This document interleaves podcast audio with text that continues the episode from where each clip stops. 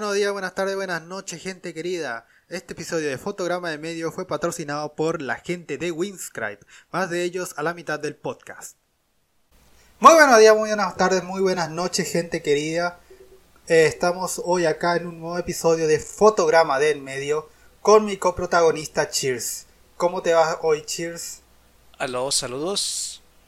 Ah, hoy no muy bien. La verdad es que hoy estoy un poco de, de la chingada, ya estoy hasta la madre. Eh, pero, eh, bueno, o sea, eh, información. Ah, estoy trabajando en un curso de dibujo que se llama Drawbox. Y pues bueno, hoy terminé la lección 6 y estuve pues bastante metido los últimos 8 días trabajando en ello. Y la verdad es que ya estoy un poco harto, pero ya terminé la, lección.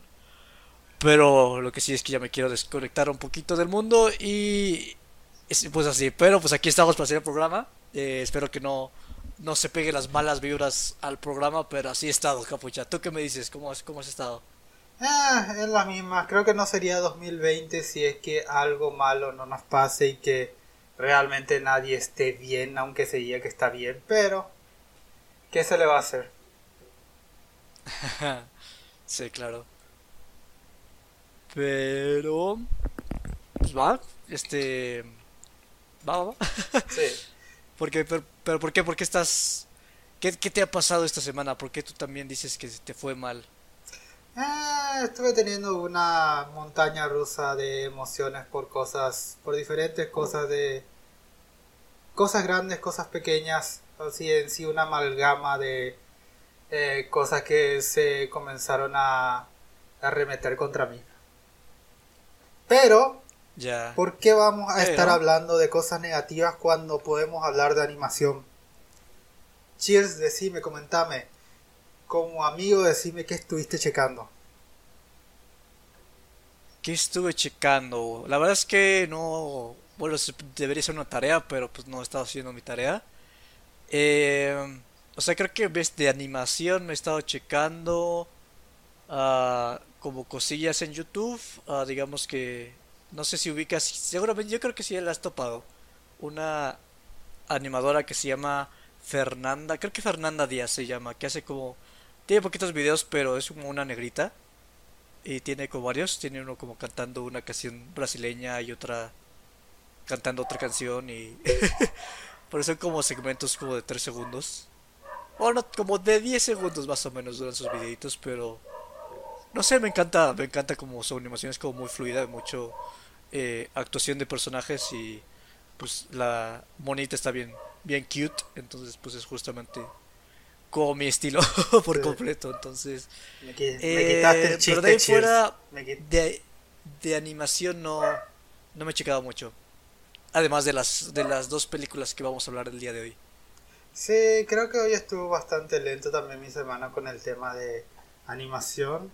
Francamente no hay mucho que, que, que hay de qué hablar. Ya, eh, una, una grata sorpresa, así que eh, Close Enough, eh, la serie nueva de JG Quintel, para los que no lo conocen, él fue el creador de Un Show Más, está en Netflix, Close Enough, la primera temporada.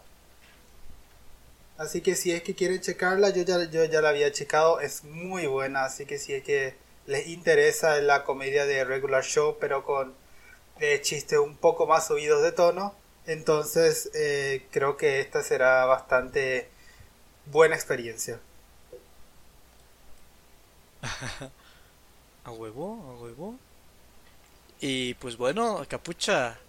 Yo creo que ya es momento de entrarle al primer eh, cápsula de, de este programa. Creo que sí, creo Entonces que sí. dime, ¿cuál va a ser la primer película de la cual vamos a estar hablando?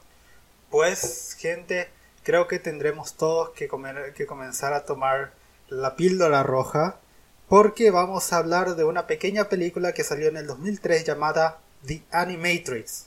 Una película recomendada por nuestro compañero Cheers.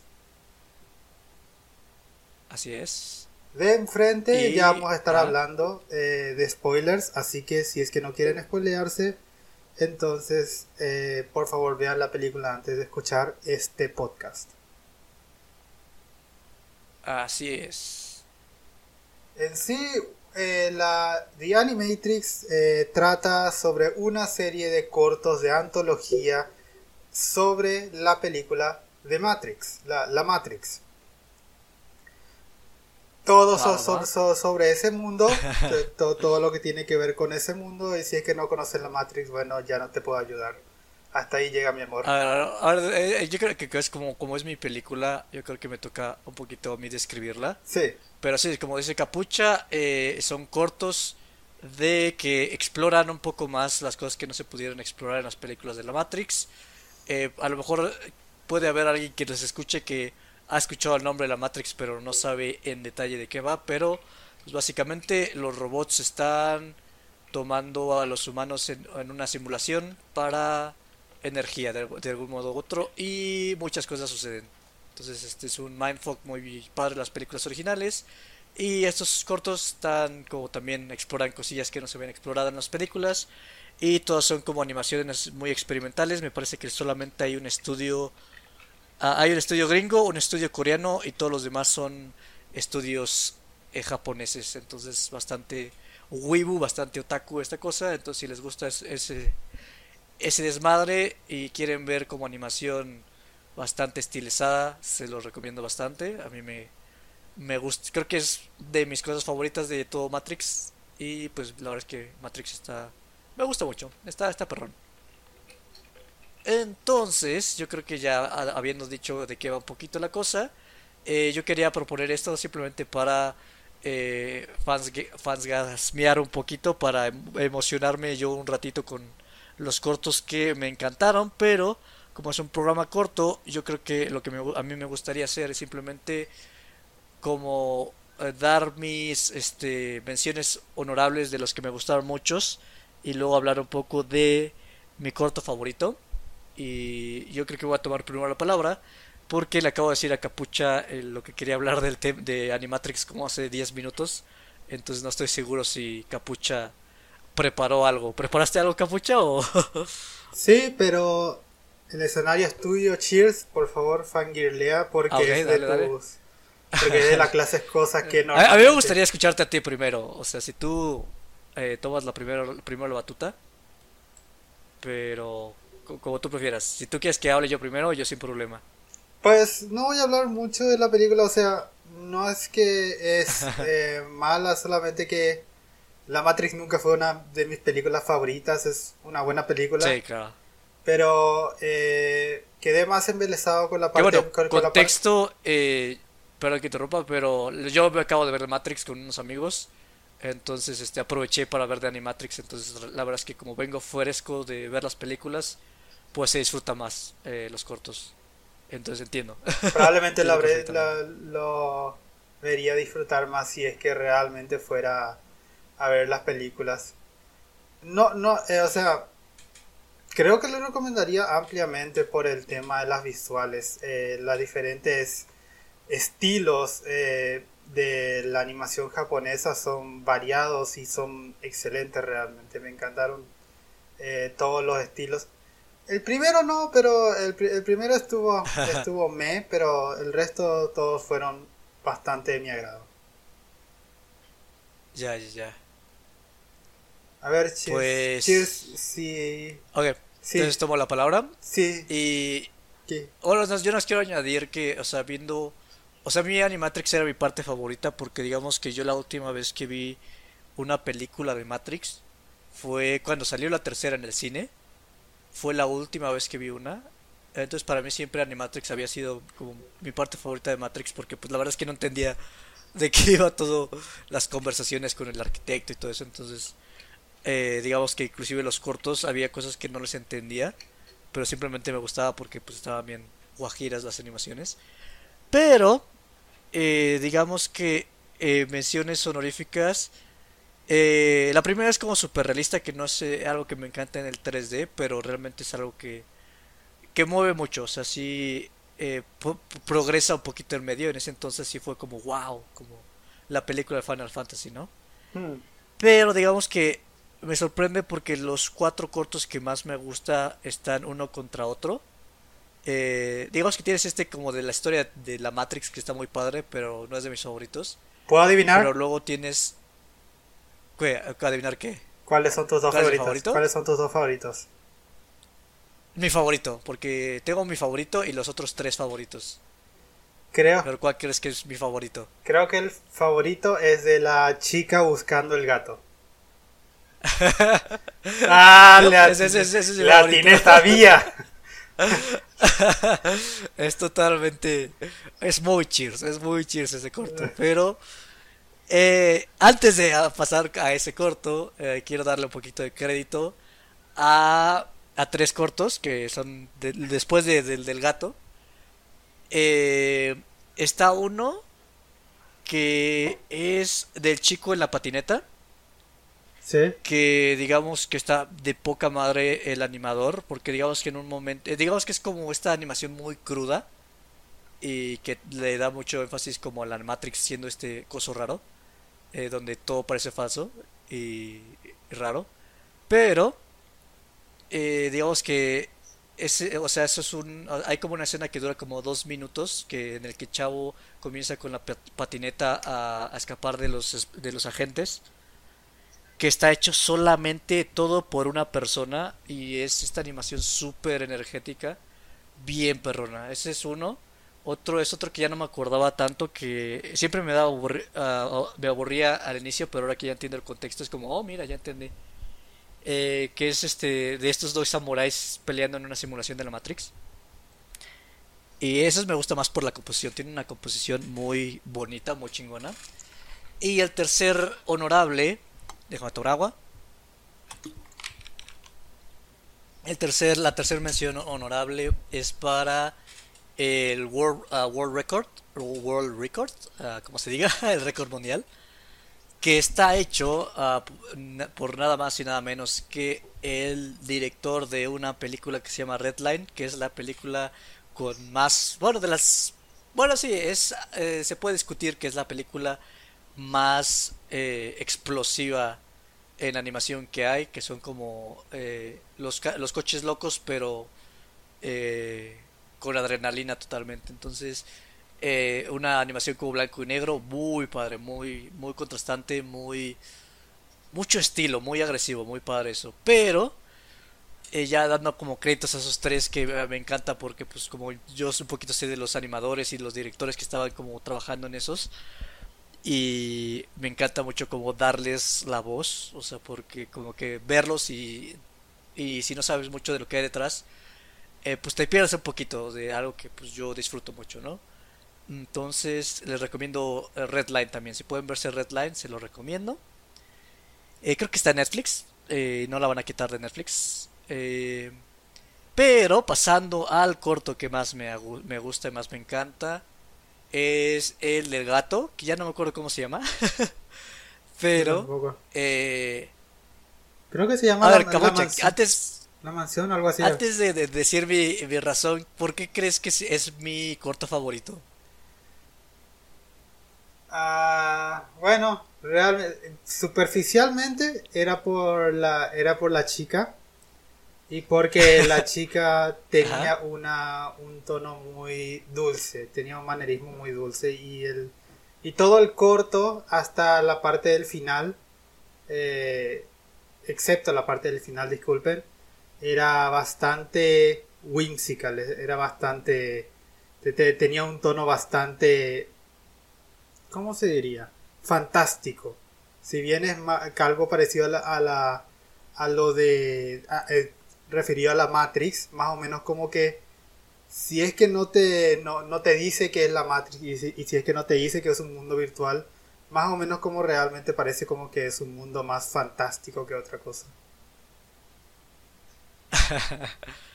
Pues ah, ahí vas, ahí vas. Eh, pero, eh, o sea, a mí me encanta por... Yo creo que lo, lo pondría en dos razones. Eh, la primera es que a mí me encanta lo mundano, me encanta como lo trivial.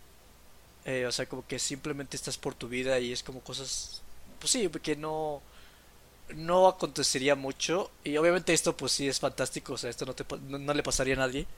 Pero dentro de la Matrix está padre porque la Matrix siempre es pelea, pelea, pelea, pelea y discursos filosóficos, discursos eh, filosóficos, o sea, a, todo lo que da metrallado- metralladora. Entonces a mí me, me encanta este como...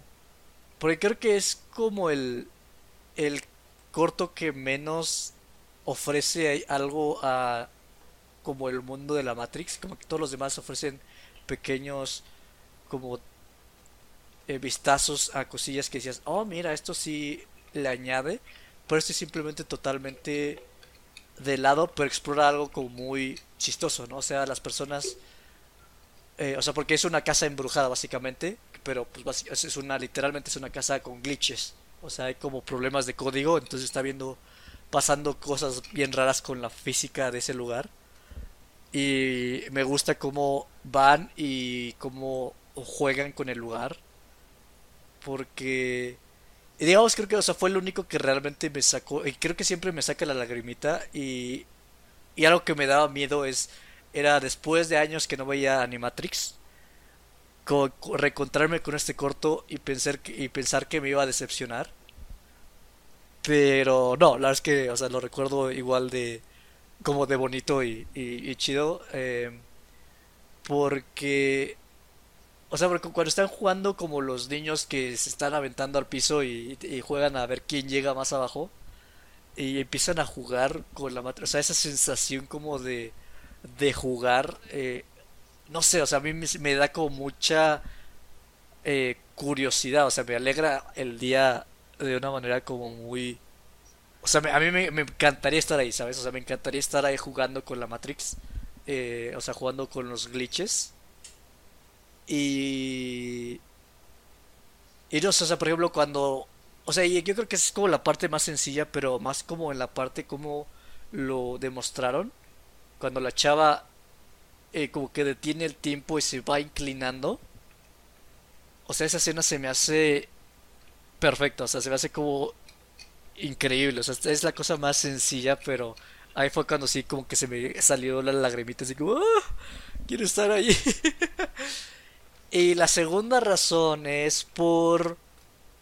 Porque esto está bajo la supervisión de Takeshi Honda y Toshiyuki Inoue, Inoue, que son de dos de mis animadores favoritos porque tiene una manera muy realística de animar, pero a la vez realmente aprovechan lo que tiene la, animación, entonces realmente es como lo mejor de dos mundos. Y... O sea, estos dos animadores lo que me fascina es cómo manejan el peso, o sea, me encanta, por ejemplo, desde que empieza el corto, eh, super Takeshi Honda ese tipo de momentos de que la chava está en la cama, se baja de la cama, se levanta, agarra el celular, está buscando al gato, se asoma por la ventana. Y son cosas que, eh, o sea, la gente promedio pensaría que es como muy fácil, muy X, muy eh, o sea, como que no trasciende mucho, pero son muy, muy pocos los que logran esa naturalidad eh, en la animación para que realmente te creas el movimiento como si realmente todo estuviera ahí. Y tienen un peso muy real pero que tampoco está como no es como caricatura que es el, clásico squash and bounce de que eh, es muy exagerado sino que es realístico pero te llega entonces eh, por todo el corto me fascina cómo maneja el peso este me gusta cómo eh, juegan con la perspectiva más todos los demás. También, muy, muy chingona. Y pues esos dos, esas son las dos razones por las cuales me encanta este corto. O sea, realmente este corto es el que siempre me... Lo, lo puedo... O sea, creo que lo vi dos veces. O sea, lo vi una vez y enseguida lo vi otra vez porque me fascina, me fascina este corto. Realmente la parte pues, bueno, perdón por explayarme. ¿Ah? La parte del gato persiguiendo a la rata, por ejemplo, es de las partes más memorables que me salió de esa de ese corto. Ah, ¿Persiguiendo a la rata? Sí, el, gato persiguiendo a la, al ratón mientras eh, la chica está jugando con los niños, con los glitches. Ah, ya, ya. Eh, por ejemplo, no, no sé, me, me encanta esa perspectiva de... ¿Cómo es que se llama? vista de pescado, como que se que vista Ah, ya, ya, ya sé cuál. Ah, ya sé cuál, sí, sí. ya, ya, ya me acordé del gato persiguiendo al ratón. Sí. No, eh, no, está bien que te explayes porque yo no, yo Pero- no tengo nada de qué explayar. Ok, ajá. Eh, pero tú, ¿cuál fue, cuál fue tu favorito o tus, tus favoritos, capucha? A ver. Mm. ¿Tú cuál crees que es mi favorito? Conociéndome. La neta, no tengo la menor idea, pero ah, déjame adivinar. Ah, estoy entre World Record y el de la patineta. Pero el de la patineta a lo mejor... Ah, es que no sé si te si te guste mucho ese tipo de animación. Pero... Ok, me voy por el de la patineta. Maldita sea, me conoces bien. sí. Ah, me- yo algo que me encanta, tengo una fascinación con el hatching, con el, co- con, el dibujo sucio. Ah, ok. Especialmente cuando se trata de animaciones, porque le da un tipo de estilo y le, le da un tipo de... Sí, de- de- de voté por esa porque a ti te encanta que, ex- que, que experimenten a todo dar con la animación. Entonces, Exactamente. Por eso fue que... es totalmente experimental los movimientos. Los movimientos no son eh, eh, no son convencionales como, como muestran. Completamente rompen el, cuerpo, completamente eh, rompen incluso las formas de, para, eh, ¿cómo que se- para, para dar esas- esa sensación de movimiento rápido. Que, no, que normalmente no suele aparecer en animaciones comunes.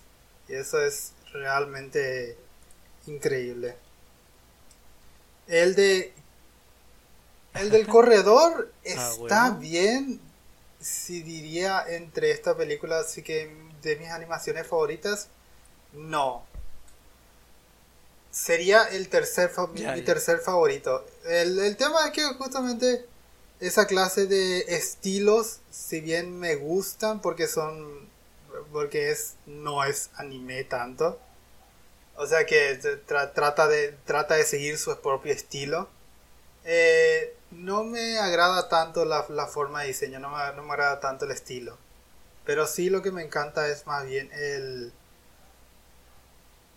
el esquema de colores. Los, los colores que eh, los, los colores predominantemente eh, marrones y marrones, amarillos, eh, mostazas, esa clase de colores y bastante interesante el que, que normalmente en una en unas películas o en, o en las series no suelen predominar esos colores. Sí.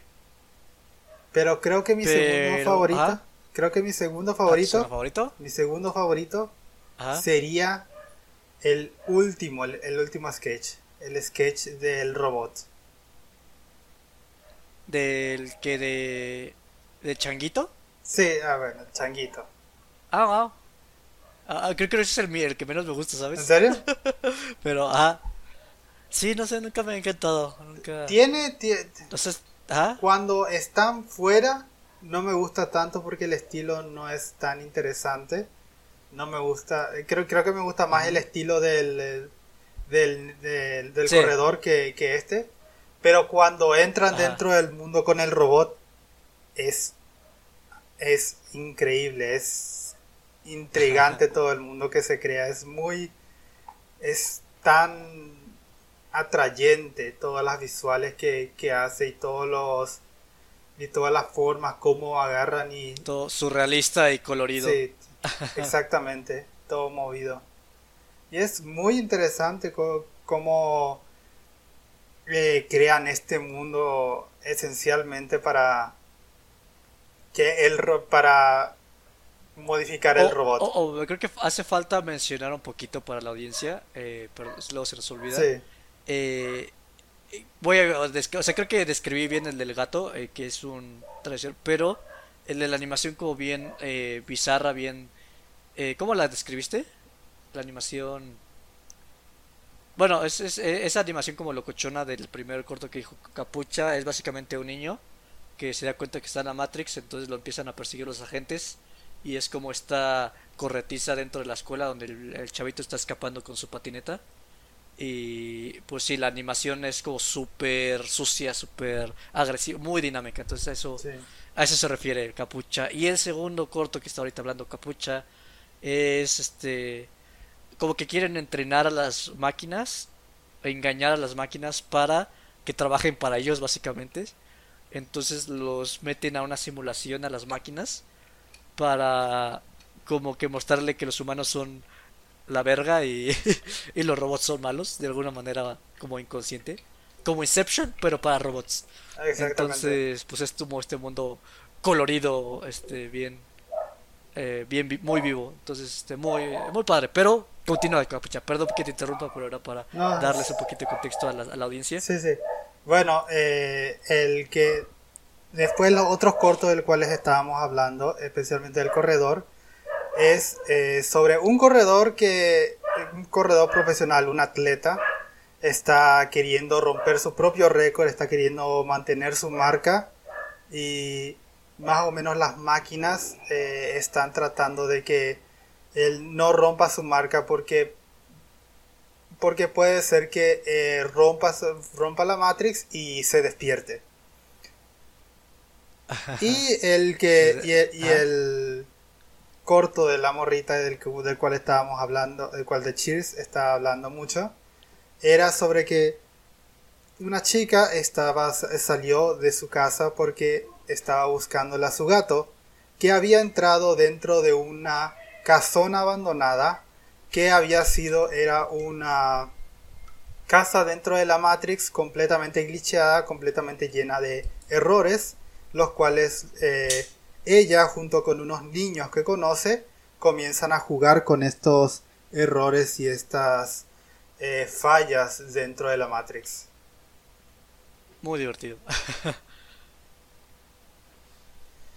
y entonces esos son tus cuatro favoritos. Sí, creo que sí. O sea, creo que no tengo tantos favoritos como dije. Fue una gran un gran, ¿cómo? Embelezo visual, fue bellísimo todas las animaciones, todos los diferentes estilos. Creo que el único que no me gustó fue el primero, pero realmente solamente fue una mala primera impresión. Si es que te aguantas para terminar este el primer, la primera animación, realmente te vas a, a quedar boquiabierto con todas las animaciones y todo lo, y lo fluido que es. Sí, es que primero es más como un showcase, como para presumir la tecnología 3D que tenían en ese entonces. Entonces son como humanos hiperrealistas. Y creo que ninguno de los dos nos encanta mucho ese estilo. Y ahorita ya parece un videojuego, un videojuego de hoy en día. entonces, que igual, mil respetos, pero está aburridón, está aburrido. Sí, bastante aburrido realmente. Pero lo que más me da risa es que no sé.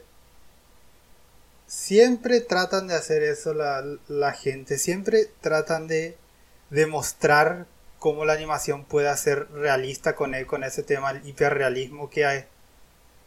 Cuando sabes muy bien que dentro de unos cuantos años va a verse mal. Eso esa, esa clase, no, esa clase yo, yo, lo defiendo y, esto lo hemos, lo hemos hablado mucho, pero yo lo defiendo porque es justamente estos trabajos los que son las piezas para el camino para que en cinco años se vea culero. O sea, es justamente el showcase de lo que se puede hacer en el momento en que salió. Y la verdad es que, por ejemplo, muchos de estos animadores les gusta hacer esto, porque es muy padre, pero tampoco es que lo hagan como eh, enfrascados en solamente hacer eso, sino también porque aprendiendo de la realidad de esta manera, puedes aplicar como muchas cosas en animaciones experimentales. Entonces, es un camino que vale la pena, pero siempre está esa queja porque sí, o sea, caduca muy rápido, o sea, estas cosas envejecen fácil. Sí, esta es una de, eh, de las conversaciones en las que yo y Cheers nunca vamos a estar de acuerdo.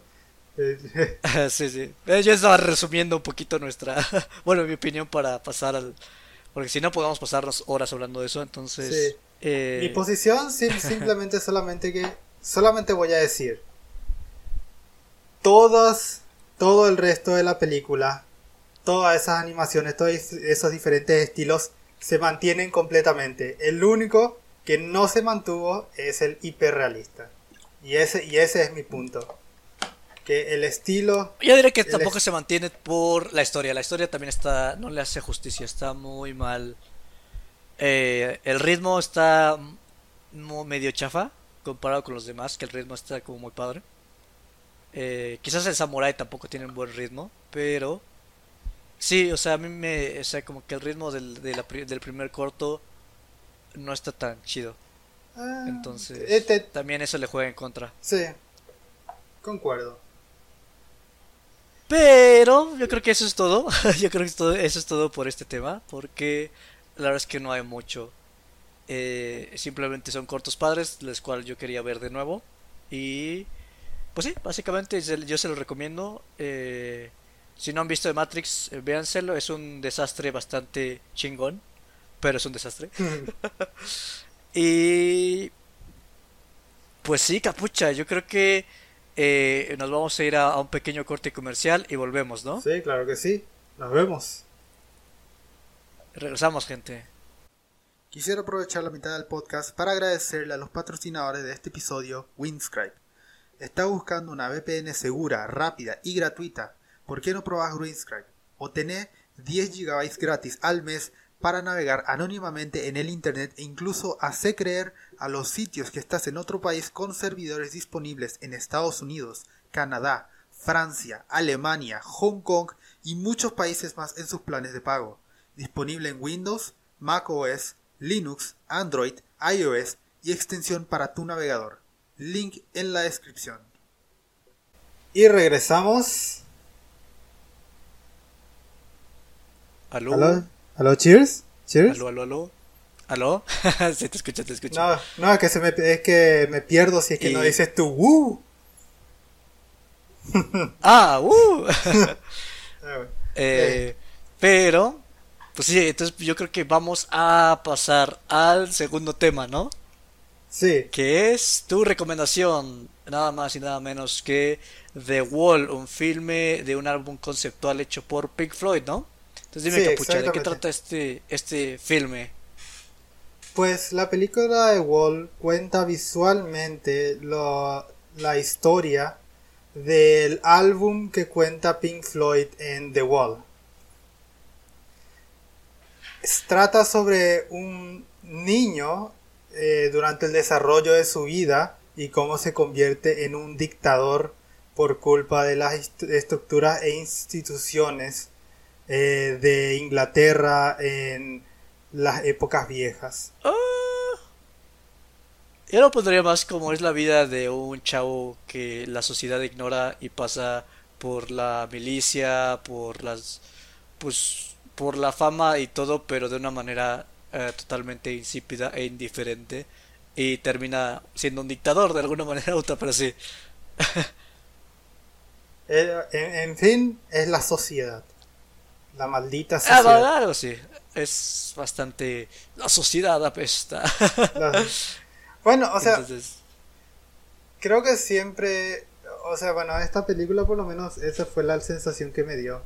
De que todas las estructuras en sí, eh, que, que, siempre dicen en pro de la paz, que es la familia, la escuela, el ejército, eh, todas estas instituciones, estructuras, sí, exactamente que se usan para promover la paz, para decir, para, promover la civilidad, agarran y terminan deshumanizando a una persona y destruyéndola emocionalmente. Yep. Básicamente. eh, yep, ese es el mensaje de la película. Y, y pues dime, Capucha, ¿qué, ¿Qué, es lo que quieres hablar como tal de esta película? Bueno, en primer lugar, que no es animación, me habían vendido muy mal la película. muy mala. ¿No te gustó? No, no, no, no. Ah. solamente que yo estaba esperando una película surrealista animada. sobre la, sobre Ah, la serie, serie de Wall. No esperaba que fuera una película live action y ese fue Oye, lo o sea, yo, yo sí pensaba que era así, pero yo pensé que la querías que la viera justamente por los segmentos de animación. O sea, yo pensé que esa era tu, la razón por la cual la recomendaste. Yo siempre tuve esta imagen en mi Bueno, siempre no quise verla completa, o no quise ver Ajá. parte, o no quise ver un tráiler, porque me gustaba tanto la imagen que tenía en mi cabeza. Ah, una Ah, película basada en un álbum de Pink Floyd, animada eh, con arte visual semi-surrealista. Yo diría totalmente surrealista. Sí. Y lastimosamente son solamente unos cuantitos segmentos, unos pocos segmentos. Pero, que, bueno, muy vos chingones, muy chingones. ¿vos sabías que el animador de los segmentos Ujú. anim- a- animados de The Wall eh, es el mismo que dibujó los, eh, los fondos de la película de Hércules de Disney? No. no sabía. Yo tampoco sabía y fue una muy grata sorpresa. Y ahora que he visto la, la película, eh, sí, más o menos tiene como una, un- una Ah, área. Sí, como un aurita pequeño. Qué loco. Yo más bien Sí. estaba hablando de, quería hablar sobre esta película de Walt, de qué tanto nosotros podemos eh, mantener una estructura pa- y no perder la humanidad. Porque mientras más tratamos de mantener la paz, mientras más agregamos instituciones, estructuras, y como esta película, eh, la paredes, es menos, menos humanos nos sentimos, menos humanizado es la vida. Ya. Eso fue la, ese, ese es lo que, el mensaje que más me sacó la película y creo que es muy interesante el, el- bueno, realmente no dice mucho, simplemente solamente muestra ahí que eso es lo que sucede.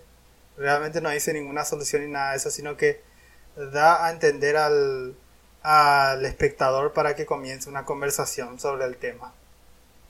Sí, yo creo que, o sea, yo estoy más de ese lado porque, o sea, a mí no se me hace que la intención de los autores haya sido representar de manera detallada cómo funcionan los sistemas y cómo eh, fallan, o sea, cuáles son los estragos y todo. O sea, yo creo que realmente es un filme más para provocar, o sea, es un filme para restregarte en la cara los problemas que hay.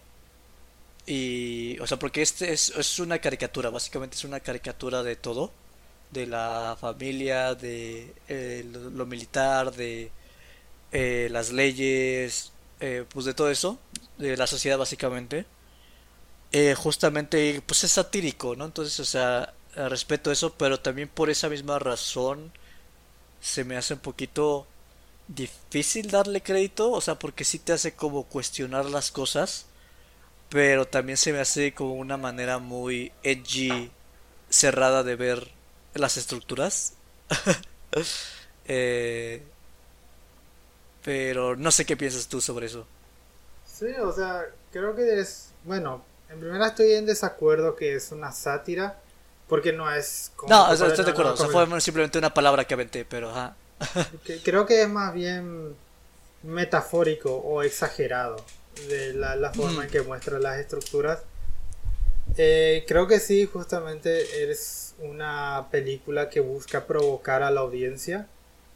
Sí. Pero creo que funciona bien porque, vamos a ser honestos, Inglaterra siempre fue un lugar que siempre busca ser lo más políticamente correcto, incluso en esta época. Siempre busca hacer lo Ah, más políticamente difiero, pero ajá.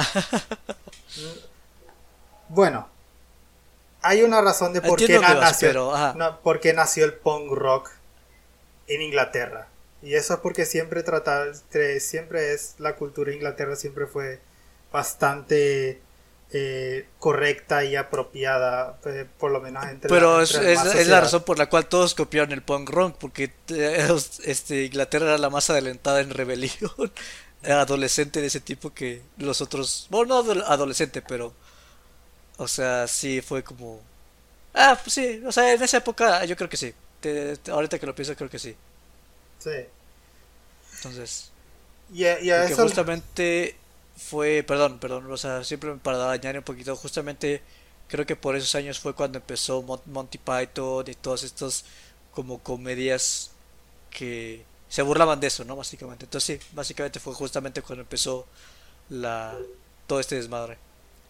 Yo incluso, bueno, no, mejor no, mejor no digo nada porque para, para qué hablar de política en, un ah, lugar tan, tan, divertido. Sí. sí. tan divertido como es la animación. eh, sí. Mierda, se me, se me este, a ver, te, tomo la palabra, te tomo la palabra, te robo la palabra. Sí. Pues, eh, mira,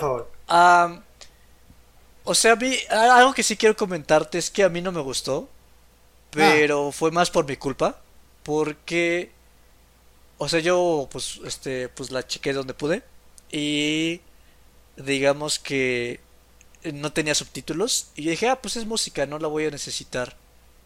Y digamos que cuando hablaban los personajes les entendía, pero cuando cantaba el chavo casi no lo entendía. Entonces sí sentí que solamente me, me impactó la parte visual, pero el audio realmente no me no me llenó porque pues no estaba entendiendo. Entonces no sé si y no puse subtítulos. Entonces no sé si tú eh, tú, tú, no tuviste ese problema, espero que no. eh, como yo ya conocía bastante varias músicas de ese álbum, entonces yo, no, mm. yo no tenía tantos problemas. Sin embargo, sí debía haber puesto subtítulos porque ese es un... Eh, ese es un error de novato como dicen los gringos porque tratando de entender la Pink Floyd y sus líricas es muy muy ah, difícil. ¿Es común? Ah, ok. Eh, no siento por, por, lo, menos en mi situación sí, siempre, siempre tuve mm. problemas Oye, pero tú, eres muy. Te gusta mucho la música de Pink Floyd, ¿no? Soy bastante fan por mis hermanos. Yo soy mm, muy de segunda mano. Pero no he escuchado tanto Pink Floyd realmente. Solo unos mm. cuantos álbumes. Ah, ok. Nice, nice. Este. Es que a mí siempre son de las bandas que me han dado curiosidad de explorar. Pero nunca me ha llenado, ¿sabes? O sea, también en ese sentido, o sea, que la música realmente no es como también para mí. O sea, no es mi estilo en lo más mínimo, entonces sí fue como un poquito triste. Porque pues es Pink Floyd, o sea, lo escucho y digo, pues sí está perrón, pero no me no me conecta, entonces también eso estuvo triste. Creo que es, sí. Sí, creo, creo que es eh, para gustos colores, creo que es eh, pero ¿por qué no me gusta el azul? sí. Prefiero, prefiero respetar, prefiero respetar un arte antes de que me guste. Si es que no me gusta, bueno, está bien, pero si es que no respeto un arte realmente, no, no. ¿Por qué no las dos? Se pueden las dos, pero no se puede. Bueno, si es que me gusta, en no, de algún cosa te, tiene que respetar, sí. Ahí luego es como, me da ese celos de... Me gustaría que me gustara solamente para entender el gusto de, en, carne propia, pero pues no se puede, ¿no? Me pasa eso, me pasa exactamente lo mismo con Hasbin Hotel, así que no te preocupes. Entonces, este. Pero sí, la verdad es que incluso con el tema de las estructuras, no sabría decirte mucho porque se me hace un tema. O sea, lo maneja de una manera muy sencilla aquí. Y la verdad es que yo sí siento que hemos progresado como sociedad. Tenemos todavía un pinche caos.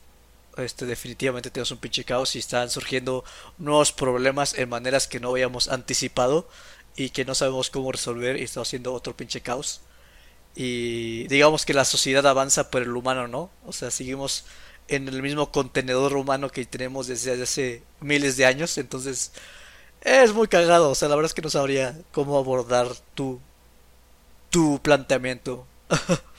Creo que ahora me acuerdo qué es lo que iba a decir. Eh, estaba porque iba a decir que estaba de acuerdo contigo que es muy simplista el tema de decir que es simplemente porque existen estructuras o instituciones significa que el humano es deshumanizado completamente.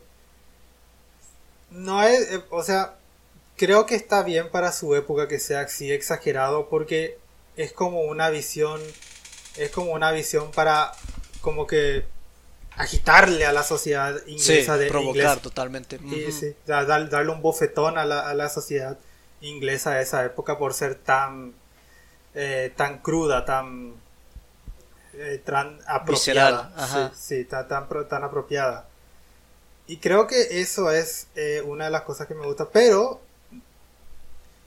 por el otro lado, creo que también justamente el caos eh, tampoco sirve mucho para humanizar o eh, porque Ajá, yo creo que porque ahora estamos viendo que el hecho de que ahora tenemos tantos eh, lugares, tantas páginas, tanta internet para conectarnos con literalmente cualquier persona en el mundo y podemos tener tantos puntos de vista, tantas visiones y está tan en boca de todos la libertad de expresión y aún así no, no hay paz, o sea, no, no, hay, no, hay gusto, no hay felicidad. Estamos, así que siempre hay esa pregunta.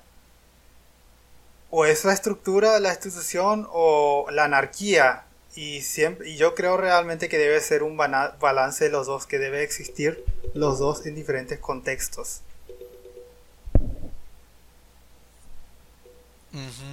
Yo... Ah, no sé, la verdad es que este... Porque inclusive decir que los dos lados se me hace también una simplificación, porque son muchos lados, pero tú sabes eso, entonces... sí. eh... Bueno, o sea, yo, yo estoy hablando del contexto de la película. No, no, te entiendo, te entiendo, pero estoy, estoy tratando de añadir algo, pero... Es que, o sea, sí, lo, lo has dicho, lo, lo, has dicho tú.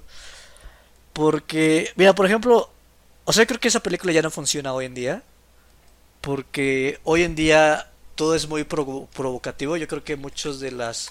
Déjame tomar agua. Muchos de los medios abusan y movimientos abusan del shock factor, abusan de emociones extremas, de casos extremos para motivar sus ideologías, que no tiene nada malo, o sea, eh, cualquiera tiene sus ideologías y las imparte porque pues cree en ellas, ¿no? O sea, yo imparto eh, el curso, de, o sea, yo siempre promociono el, el, curso de Dropbox porque creo en él, ¿no? A lo mejor alguien llega y me dice, no, la verdad es que es una tontería, es como, ¡Ah! tienes razón, ¿no? Pero eh, sí, o sea, como que las ideologías de hoy en día se mueven mucho por controversia, por hablar fuerte, por echar tierra. Y justamente creo que ahorita el problema, o sea, justamente es que la gente piensa como la película Pink Floyd. No la gente, o sea, sí, la, los eh, los extremos de Twitter, Facebook, eh, de la sociedad y todo, ¿no?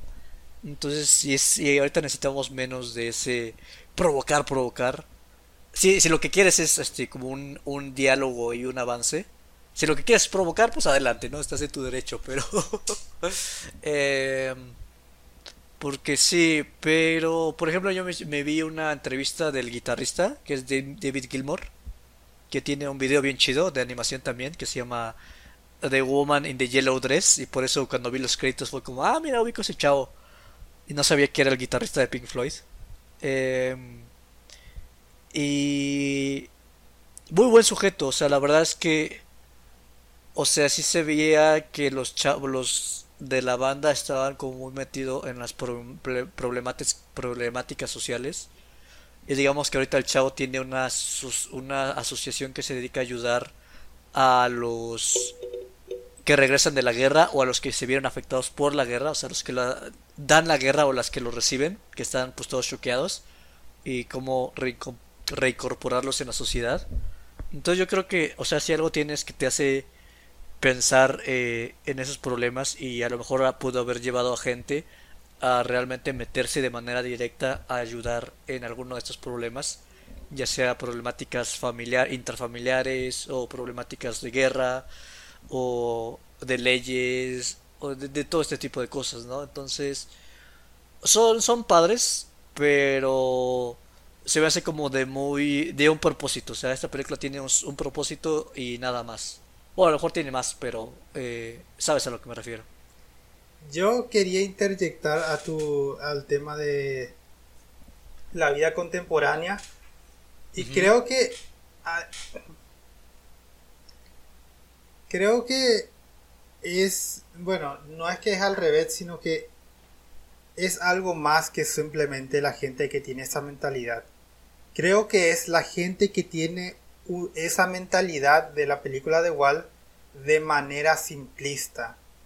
Y creo que creo que ahora mismo estamos siendo forjados por una nueva estructura que es eh, bueno ya que tiramos la el tema de no política por la ventana creo que creo que no, está mal o sea no se puede es, una película totalmente este política o sea no se puede evitar. Sí. Bueno creo que realmente antes el péndulo de la estructura era completamente conservadora que es la tradición, el tema de los, de, la, de los valores, de, los, de la iglesia y todas esas cosas. Y creo que ahora nosotros creamos una nueva, una nueva pared, una nueva estructura, una nueva institución más izquierdista, eh, pero, pero a la bestia. O sea, no, no es tratar a la persona como un individuo, sino que aceptar absolutamente cualquier todo para no ofender a una persona y no creer que es una persona como individuo. Pero en realidad solamente estás simplificando mucho la aceptación. Que es el tema, ah bueno, te acepto porque si no me importas vos como persona, simplemente te acepto como sos, no importa si es que puede ser bueno o malo o lo que yo opine. Mm, no lo sé, la verdad es que o sea, yo he estado como en dos lados y he visto que hay mucho diálogo, o sea, realmente hay mucho diálogo de, de, ambos lados. Y, y por ejemplo, ni siquiera te podría decir que izquierdista, porque digamos que los izquierdistas están en contra de, de cómo Facebook, YouTube y todas estas corporaciones multimillonarias eh, controlan pues también la libre expresión. Eh, o sea, entiendo dónde vas, pero es, es muy complejo, o sea, realmente y creo que, o sea, estás de acuerdo en eso, o sea, pero, y no fue tu intención. Pero, uh, no lo sé, o sea, inclusive, o sea, estoy de acuerdo, o bueno, entiendo dónde vas, pero igual sigue siendo como muy simple. Entonces a mí por eso me choca hablar un poquito. O sea, antes podía hablar mucho, pero ahora siempre me siento a falta de información. Siempre que para mí hablar de política, eh, por donde hable, me siento que no estoy informado. Y por estar informado no simplemente de la situación, sino de realmente los detalles que son difíciles. O sea, la gente piensa que sí sabe, pero realmente solamente los que están... Eh, bueno, no solamente, pero los que realmente están eh, checando los papeles, los estudios, las investigaciones, las causas, las implicaciones. Y, o sea, realmente es algo bastante complejo. Y muchas veces esta complejidad eh, se pierde porque la gente quiere dialogar. O sea, quiere, bueno, no dialogar, quiere debatir. O sea, la gente quiere debatir de sí o sí sin realmente hacer su tarea. Y, y tarea no es como que estés obligado, pero o si quieres tener como un debate fructífero, tienes que investigar porque si no, digamos que no estás, o sea, no le puedes pedir a la otra persona que que ponga su parte si tú no lo estás haciendo, ¿no? Entonces, eh, todo es más complicado de lo que parece, gente. Todo, todo tiene mil tangentes, mil, mil variantes, mil variables que eh, desconocemos. Entonces, creo que ese es el tema de, la, de justamente la, la, el mensaje de la pared. Sí, se tira mucho contra la, el, yo, creo que es una estructura. Y, y, es, y, eso es lo que voy. Ah, perdón, perdón. Ajá. Una estructura es una estructura, por lo menos la idea de la estructura social, siempre es, eh, o por lo menos lo que da a entender la, pared, es simplificar algo que es complejo para agarrar la mayor cantidad, para cubrir la mayor cantidad de personas, el denominador común. Pero cuando agarras y simplificas tanto algo, las cosas complejas, los contextos, las cosas como esas, terminan perdiéndose y terminas deshumanizando cuando en realidad lo, querías, lo que querías hacer es mantener la paz y mantener eh, y desarrollar la sociedad para hacerle, lograr para un progreso. Sí, este, o sea, es necesario a veces cuando la gente está muy eh, eh metida en su burbuja. La única manera de que los, les puedes mover su burbuja es mostrándoles una realidad que no quieren aceptar, ¿no? Pero hoy en día no hace falta porque básicamente todo el mundo te está saturando con su... O sea, fue algo necesario en su momento, pero ajá, ahorita es este, que no sabes la realidad y que, o sea, sí ahorita todo el mundo, todo el mundo está aplicando la dialéctica de, de The Wall. Entonces sí, en eso estoy de acuerdo. Creo, y, ahí, es lo que, ahí, es lo que estoy diciendo. Creo sí, que no, totalmente. De, de, repetir lo que tú dijiste, básicamente. Sí. Ajá, entonces repetir lo que dijiste en mis palabras, pero. Por ejemplo, el problema de ahorita es que yo creo que el monstruo. O sea, porque tú dijiste izquierdista, pero para mí es más un monstruo bastante ambiguo. Porque es. No digital, pero ya se mueve en esquemas muy. Muy. Ay, no sé cómo. Virtuales. No solamente digitales, pero virtuales en el sentido de que todos son juegos de poder bien chistosos. Entonces no puedo decir la izquierda o ah, los de la derecha, Trump y que no sé qué. O sea, como que realmente todo eh, es mucho más... Digamos que es un monstruo que venimos creando desde hace mucho tiempo y que ahorita ya tiene vida propia. O sea, ya ahorita los problemas sociales y, y todos simplemente son variables que todo el mundo simplemente está tratando de dirigir a su conveniencia, conveniencia no en el sentido malo de egoísmo, pero en, en, lo que ellos creen que es lo correcto de a dónde dirigir todo este caos, pero es un caos, o sea, ahorita estamos en un caos de, de información, de...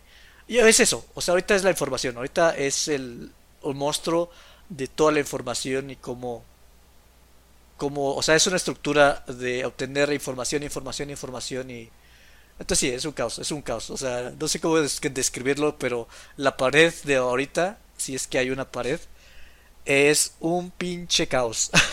sí.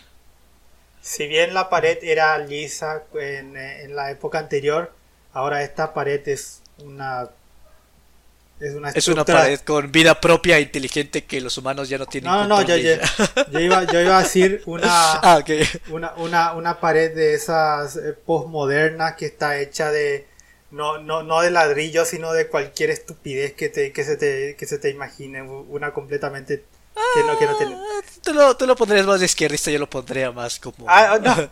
casi, casi horror cósmico. sí. O, no, bueno. Yo lo pondría más como post-apocalipsis.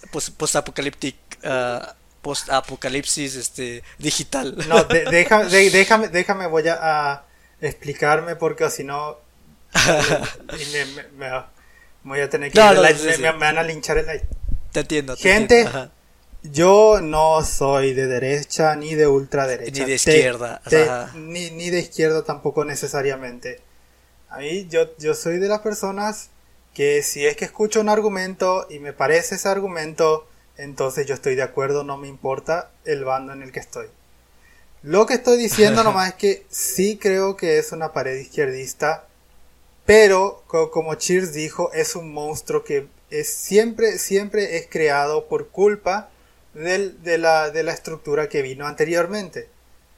Obviamente que la gente que fue acallada y fue oprimida eh, anteriormente tan asquerosamente por eh, estructuras de antaño y constructos de antaño, va a sentir que, que cualquier cosa que sirva para acallar o para limitar la expresión de alguien sea como algún tipo de opresión entonces por eso esa visión tan simplista creo que es justamente lo que ahora mismo nos está pasando como sociedad. Y sí, no, no tengo problema de decir que es izquierdista, no creo, pero eso no significa que la izquierda sea mala o estúpida o peor que la derecha. No, es simplemente algo que, algo que es un péndulo que siempre va de un lado a otro. Para mí es un péndulo que va en 360 grados en tres dimensiones. Pero bueno, gente, ya aquí terminamos esta sección antes de, de más. Sí. Y. Esto para esto para me gustó. Eh, no, no pensé que iba a dar para más. sí, pues no, es, bastante interesante. Dio más frutos de lo que quería. pero, entonces, Capucha, ya. Eh, antes de pasar a las recomendaciones, ¿hay algo más? ¿O se me fue tu formato, perdón, pero. No, no, no, es, uh, mejor paramos acá porque creo que ya hicimos bastantes enemigos en este, en este día hablando de política. Ah, no, no, no. Eh, ¿Algo que tú quieras agregar, Cheers? no, la verdad es que no. O sea, no, yo no recomendaría The Wall. eh, a menos de que te llame la atención lo que hablamos. Y de Animatrix, pues igual si te llama la atención. La verdad es que no me gusta tanto recomendar porque pues ya hablamos de ellas y... O sea, creo que es mejor lo que decimos que si la recomiendo en persona. Pero... eh, no, no tengo nada más que decir. Bueno, Cheers, ¿alguna recomendación que quieras darnos para la próxima semana? Mira, quiero una pregunta y dependiendo que me respondas, eh, si sí o si no la recomendación. Pero, ¿tú te has visto las conferencias de Sakuga? No. ¿De qué es el Sakuga y diferentes artistas de Sakuga? No. Ok, perfecto. Este, no te voy a decir más porque pues, es una conferencia que trata eso. Entonces, este, te voy a mandar los links en- eh, eh, por, aquí en Discord. Y para la gente que nos está escuchando, busquen Sakuga eh, PT1 de parte. Lo único malo es que dos partes ya no están en YouTube. Entonces las tienes que buscar en otros lados o en YouTube, pero no por el creador, sino creo que hay una parte que está en eh, subtítulos en ruso. Entonces, este, si saben inglés no va a haber problemas, si, si no, pues va a ser, sí va a ser un problema. Pero, eh, básicamente eso, o sea, te recomiendo las conferencias de Sakuga, porque ahorita que vi Animatrix, me acordé bastante de eso y me encantaría que lo vieras. Ujú. Y, no sé, tú, si tienes alguna recomendación, deberías Ah, de eh, tener. ah, esa conferencia es la, la recomendación de película. Eh, es, no es película, pero es mi recomendación para fotograma en medio. Ok, está bien. Me gusta desafiar mis propios prejuicios y conceptos, así que voy a recomendar una película que tú y yo ya hemos visto, que se Ok. llama Anomaliza. Ok, va que va. Sí. Pero tus perjuicios porque o lo quieres hablar en el siguiente.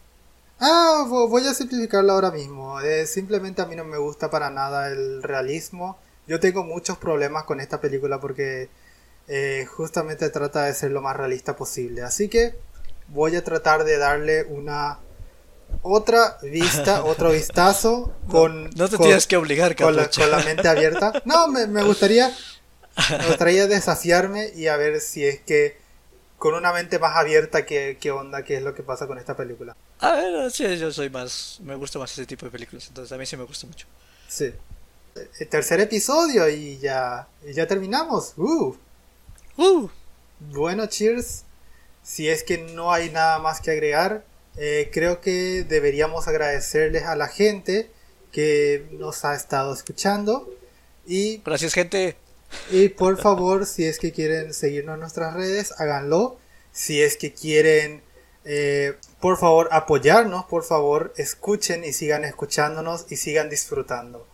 Y Pueden escucharnos en Google Podcast, eh, Apple Podcast y Spotify, me parece.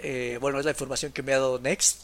O pueden seguro. ver en TNP, en Facebook, y ahí van a ver todos los programas, Exactamente. incluido el nuestro. Y salen, cada cuando salen, van a salir cada miércoles, ¿no? Sí, exactamente. Exactamente. Entonces, hasta la próxima, gente. Buenos días, buenas tardes y buenas noches, gente. Uh.